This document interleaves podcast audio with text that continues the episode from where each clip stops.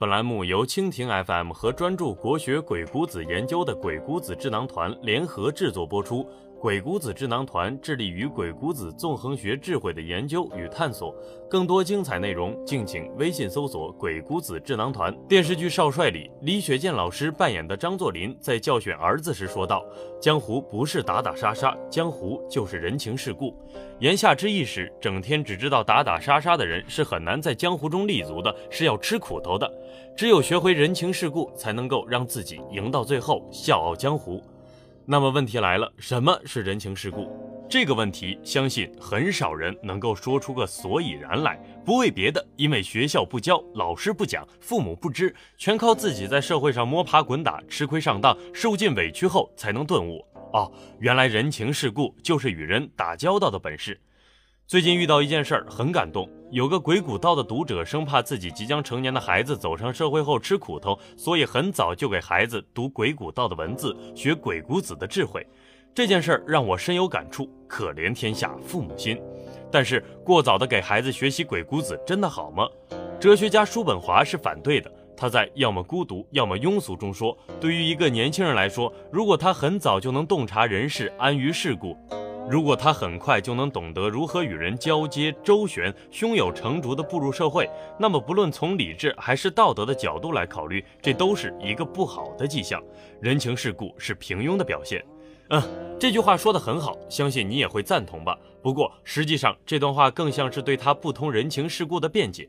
他是个极其孤独的人，与他的母亲一生决裂，在自己的世界观里，懂得人情世故的人是庸俗的，只有孤独的人才是优秀的。叔本华不会告诉你他是个富二代，他爹给了他一辈子花不完的钱，所以一些有钱人会告诉你他对钱没兴趣。所以一个靠权谋的人会告诉你他的成功全是因为善良。所以叔本华会告诉你人情世故不重要，生而为人就是要孤独。我们很容易的就可以推导出叔本华是个悲观的人。是的，他是悲观主义哲学的代表人物。有句话阿信不知道当说不当说：孤独的人注定悲观。一个人如果不懂人情世故，很容易把自己活成一个孤岛。所谓孤独，其实就是内心单纯的人的借口。因为单纯的人往往不通人情世故，精通人情世故的人注定不单纯。单纯孤独和人情世故，你会选择哪一个呢？不管你如何选择，别忘了，你我皆是平庸的凡人，没有背景、金钱和权利。我们只有学会人情练达，懂得人情世故，才能认真而艰苦地活下去。咱们不妨讲一段历史往事，陶冶下情操。主角叫陈万年，人送外号善事人陈万年，啥意思呢？他就是精通人情世故、会搞关系的油腻的中年男人。老陈同志是个职场的老油子，虽然滑头，不过在公司里却异常吃得开。比如在大汉公司里，刘病己老板有个亲小舅子叫史高，这人仗着自己的关系，在公司员工面前总是目中无人，趾高气扬。这种人能力不大，脾气不小。请听题：如果是你，你会怎么办？阿信仿佛已经听见了答案，敬而远之。这是典型的儒家思想，儒家会告诉你要远小人。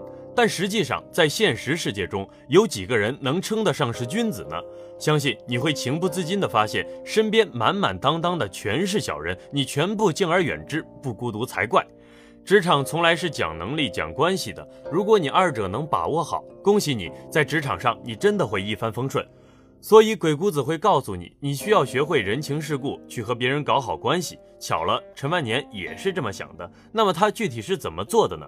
实际上，方法鬼谷子已经说了，结以财货，啥意思呢？就是请史高吃饭、喝酒、送礼，low 吧，很俗气吧，但却很有效。你要知道，这个世界上大多数都是俗人，整天在乎的就是吃好、喝好、玩好，欲望支配着大脑。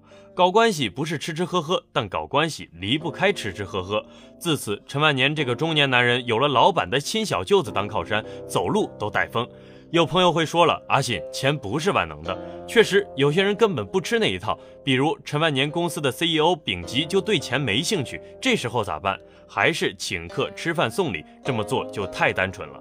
陈万年是怎么做的呢？善事人这个外号真的不是虚言。只见他在丙总面前仿佛换个模样，变得正直了。这其实就是鬼谷子说的“廉者节也”，跟清廉的人相处，自己也要廉洁。有一次，CEO 丙吉生病了，陈万年跟同事去探病，同事们手里都提着大礼，只有陈万年空着手。老陈同志咋就突然不懂人情世故了呢？他知道丙总对钱没兴趣，以利诱之行不通，必须要以情动之。果不其然，清廉的丙吉让管家把提着礼的人都请了回去，拒不见面，唯独陈万年手里空空如也，所以他被请进了丙府。嗯，他带着一颗真心进去的。你要知道，人情世故可不只是讲钱，更讲感情。见到丙总的时候，陈万年嘘寒问暖，四急长药，一直忙到后半夜才回去。人心都是肉长的，这事儿让丙吉感动极了，觉得陈万年是个廉洁奉公的人才，于是向刘病己老板极力推荐。陈万年升职了，这是啥手段？鬼谷子曰：“节以道德也。”跟讲道德的人讲道德，跟讲钱的人讲钱。在职场上混迹大半辈子，陈万年总结了不少人情世故搞关系的心得。看着儿子一天一天大了，他觉得应该把自己的手艺传下去，生怕儿子以后会吃亏。可是小陈根本不感兴趣。爸，你那一套早落伍了。我可是社会好青年。可陈万年知道江湖险恶，人心复杂，不懂点人情世故，怎么在社会立足呢？所以隔三差五开始给小陈开小灶上课。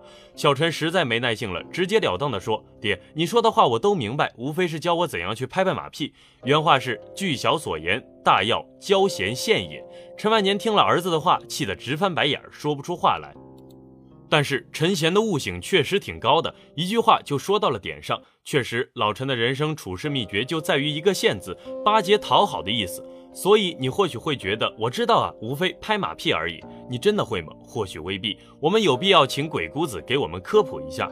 鬼谷子曰：“先意成欲者，现也。”啥意思呢？所谓拍马屁，就是先了解对方的需求，然后满足他的欲望，这才叫拍马屁。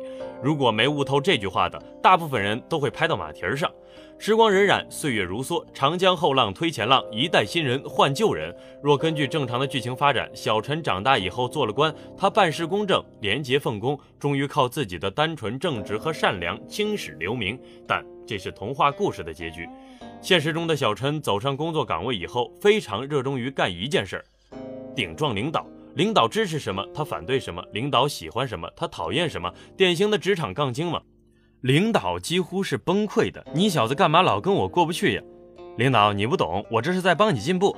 有时候江湖上有江湖的规则，如果违反，现实会分分钟教你做人。没几天，陈贤莫名其妙的下岗了。